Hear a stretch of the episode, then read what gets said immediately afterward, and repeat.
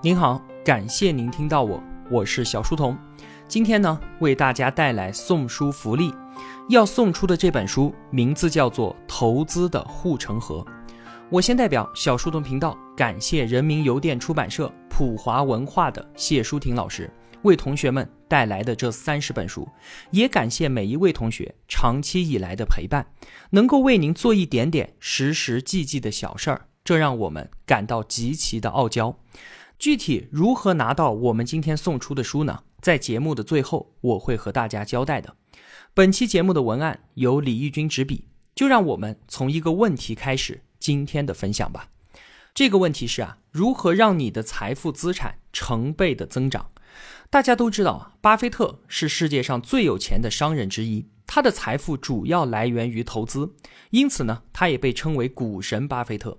两千年的时候，他开始拍卖与其他人共进午餐的机会，直到今天，这个拍卖已经延续了十七年。意思就是说，你可以通过花钱竞标的方式，获得与巴菲特共进午餐的机会。这些钱，巴菲特会拿来做公益事业，而你可以在吃饭的时候与他聊一切的话题。如果说啊，你在两千年，你有十万美元的本金，你可以拿其中的二点五万美元竞标，抢得一次和他共进午餐的机会，并且向他咨询未来的投资计划，然后再将你剩下的七点五万美元全部用于购买巴菲特所投资的股票。那么到二零一八年的今天，按照他将近二十年来的平均复合收益率来计算，你原来手上的七万五，现在已经变成了二百一十一万。十七年间，本金扩大了二十八倍。我们再来看个数据哈，两千年北京市朝阳区的房子均价是三千八百块钱一平，截止到二零一七年，那个地方的房子均价已经涨到了七万四一平。十七年间，如果你购买了北京朝阳区的房子，本金扩大了十九倍之多。从这两个不无荒诞的计算当中，我们至少看到了三点：第一个。巴菲特凭借他超高的投资回报率，才问鼎了世界首富的宝座。第二个，他的财富增长已经超过了中国房价的高速增长。第三，房产投资是我国居民最主要的投资方向。巴菲特的投资是一份令人惊叹的业绩。当然了，事情也并不像我们想象中的那么简单，因为巴菲特的规定之一就是可以与他畅聊任何的话题，但就除了个股的投资，这也是伯克希尔的重要商业机密。所以啊，如果在未来中国的股市可以发展成为一个股民都认可的价值投资的市场，那么股神巴菲特的法则将会让投资者们终身受益。那么他的法则到底是什么呢？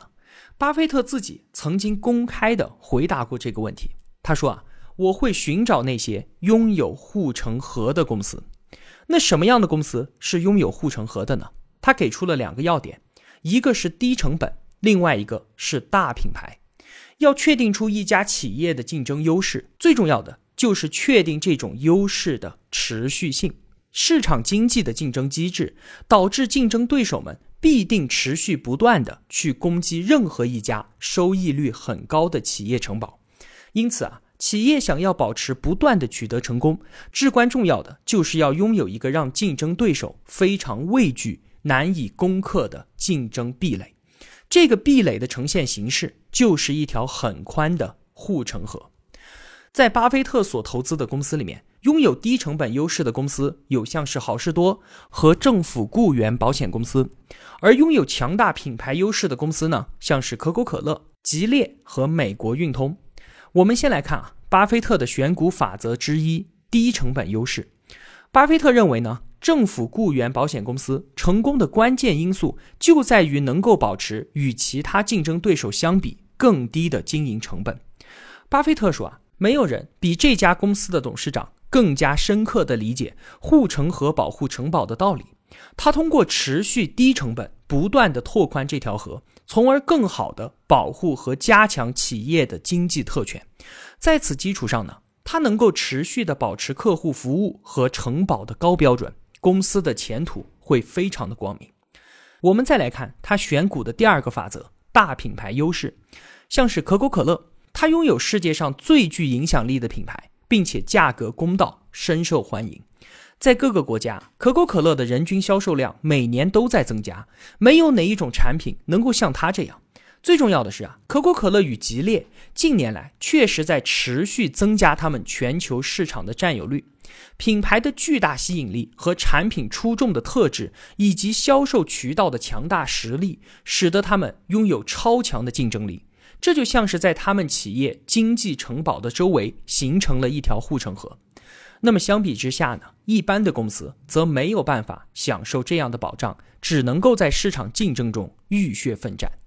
护城河是巴菲特所提出来的，但是长久以来，他对这一套理论却是秘而不宣，所以在网上的资料也是比较分散。刚才我们所说的这一些呢，是李义军在网上找到的巴菲特他自己。对于护城河的理解，那正当李义军疯狂的查找这一些相关资料的时候，人民邮电出版社、普华文化的谢淑婷老师把这一本《投资的护城河》送到了我们手里面，为我们理解巴菲特的护城河理论补上了重要的一课。您可能会问，谁有资格来解释巴菲特的理论呢？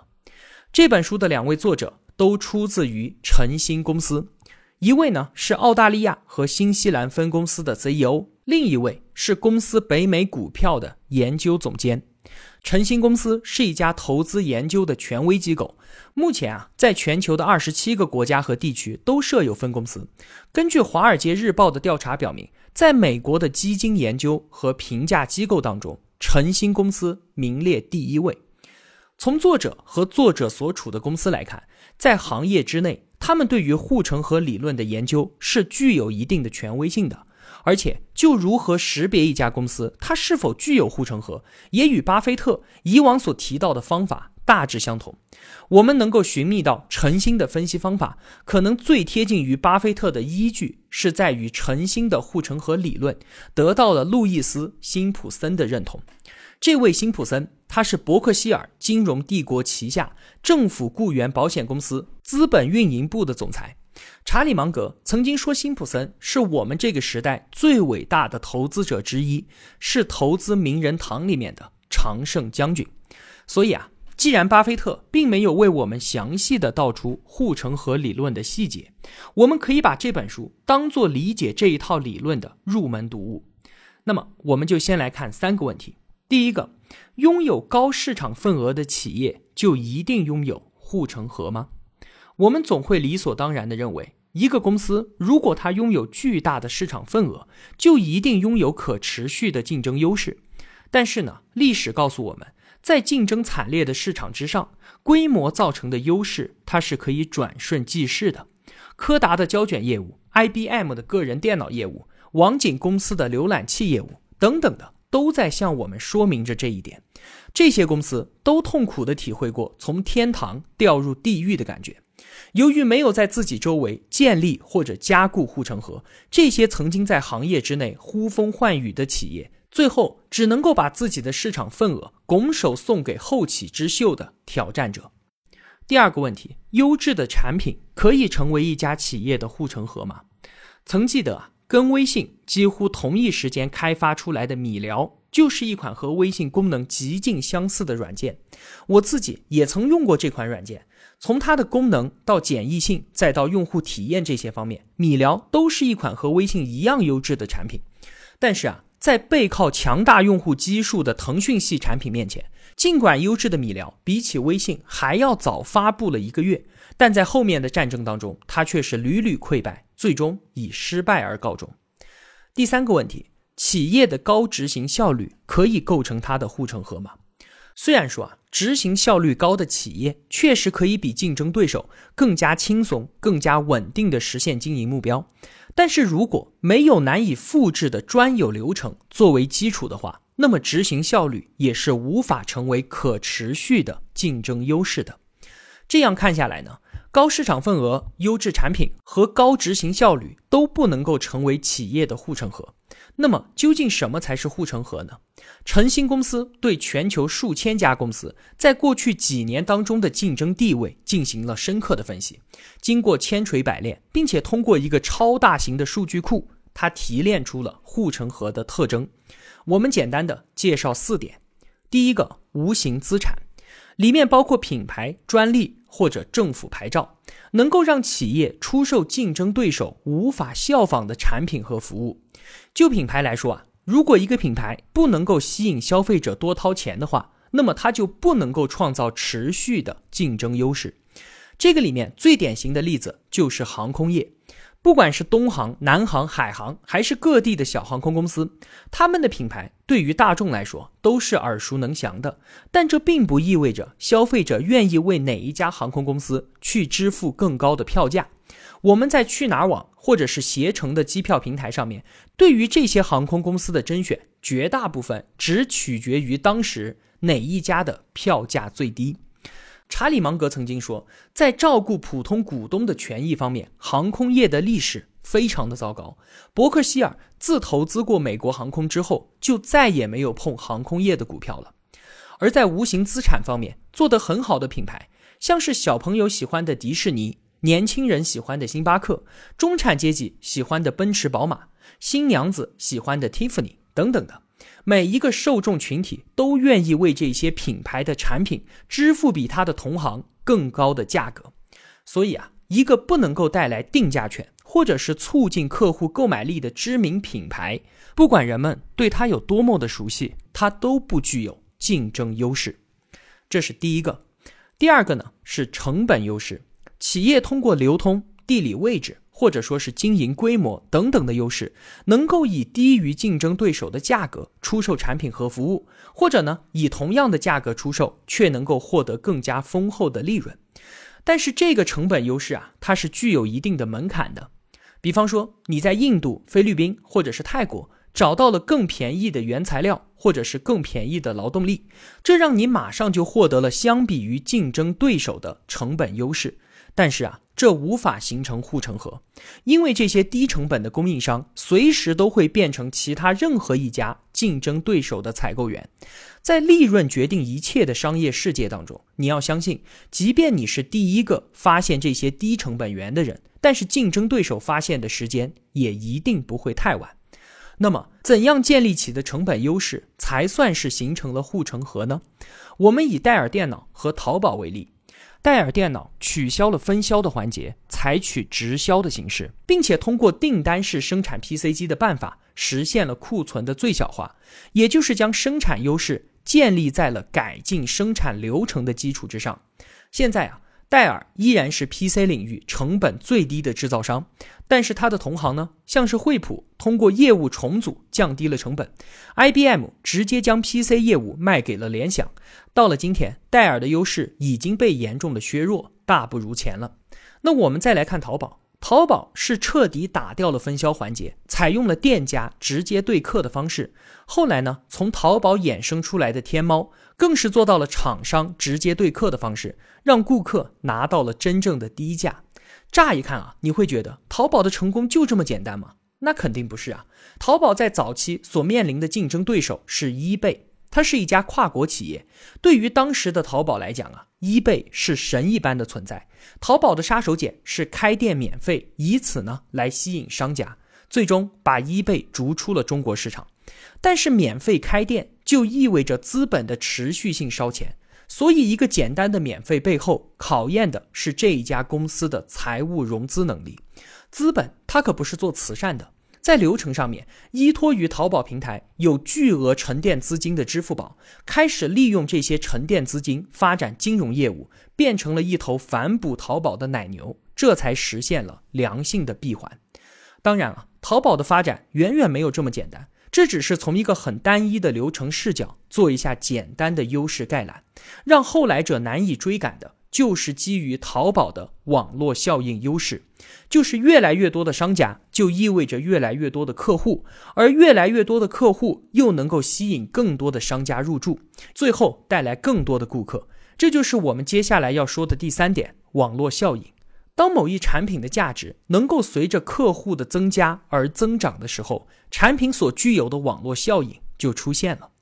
这通常会导致循环强化，让强大的公司变得更加强大。这将是一条非常宽阔的护城河，它可以把竞争对手长期的拒之于门外。您可以试想一下，您喜欢在某家餐馆吃饭，这家餐馆人多一点或者人少一点。对您来说啊，可能根本都不重要，重要的是它的口味还有价格，甚至呢，你喜欢这家餐馆的理由，正是因为它的清静。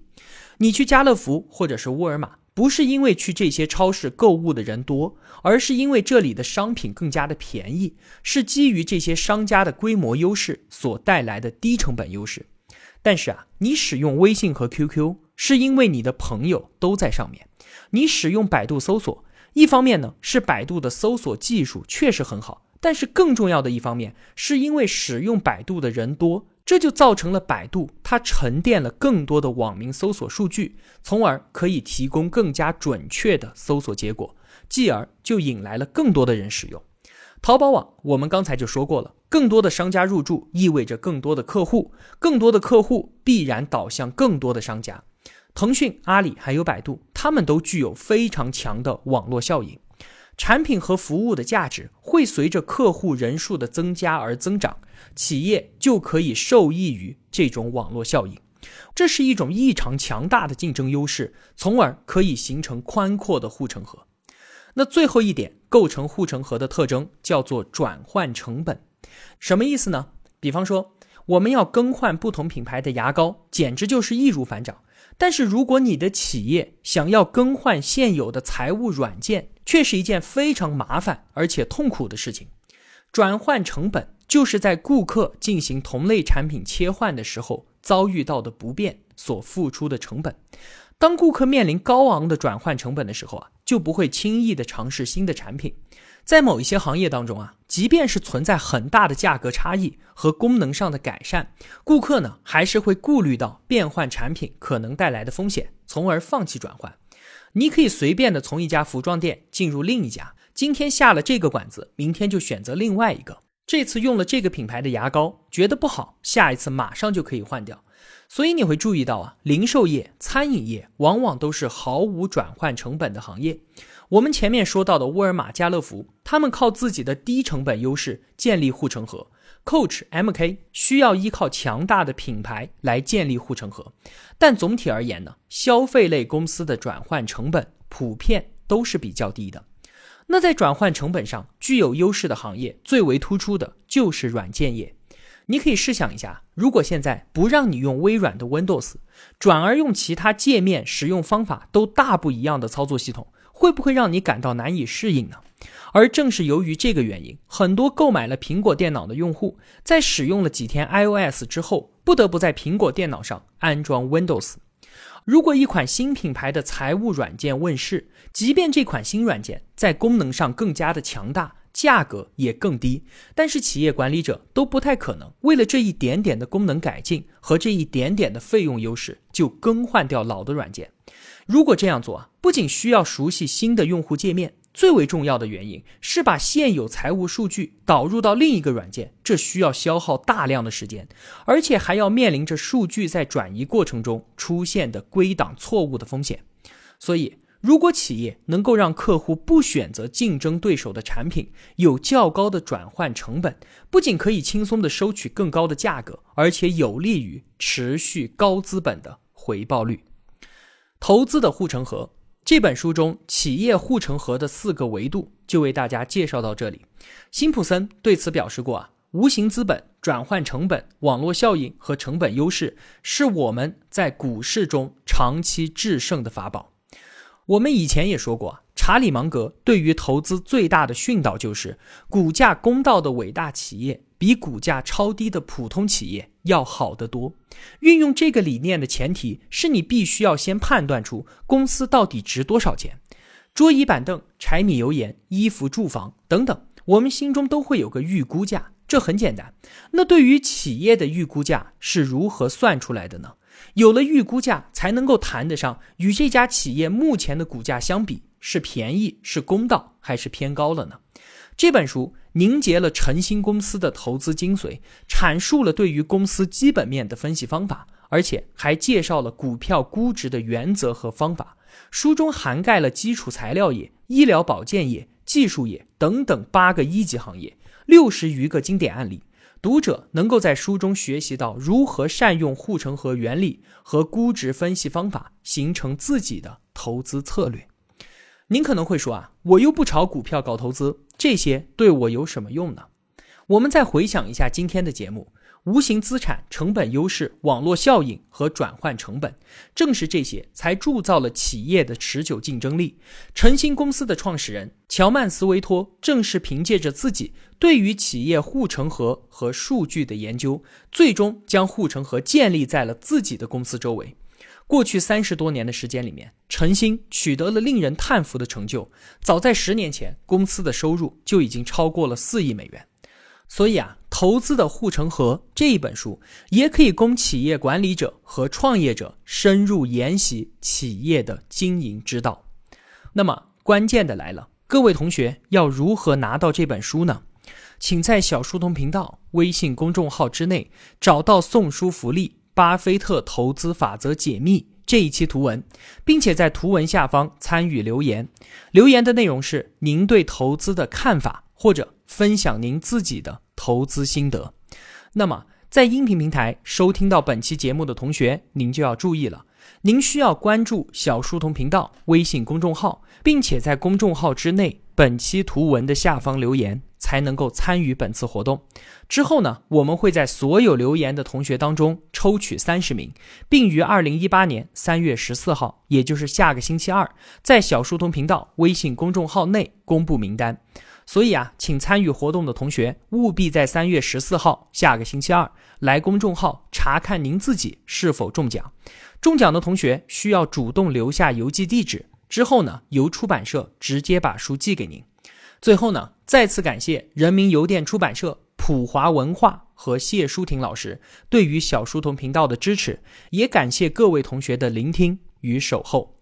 好了，今天的节目就是这样了。如果我的付出对您有帮助的话，也希望您愿意帮助我。一个人能够走多远，关键在于与谁同行。我用跨越山海的一路相伴，希望得到您用金钱的称赞。我是小书童，我在小书童频道与您不见不散。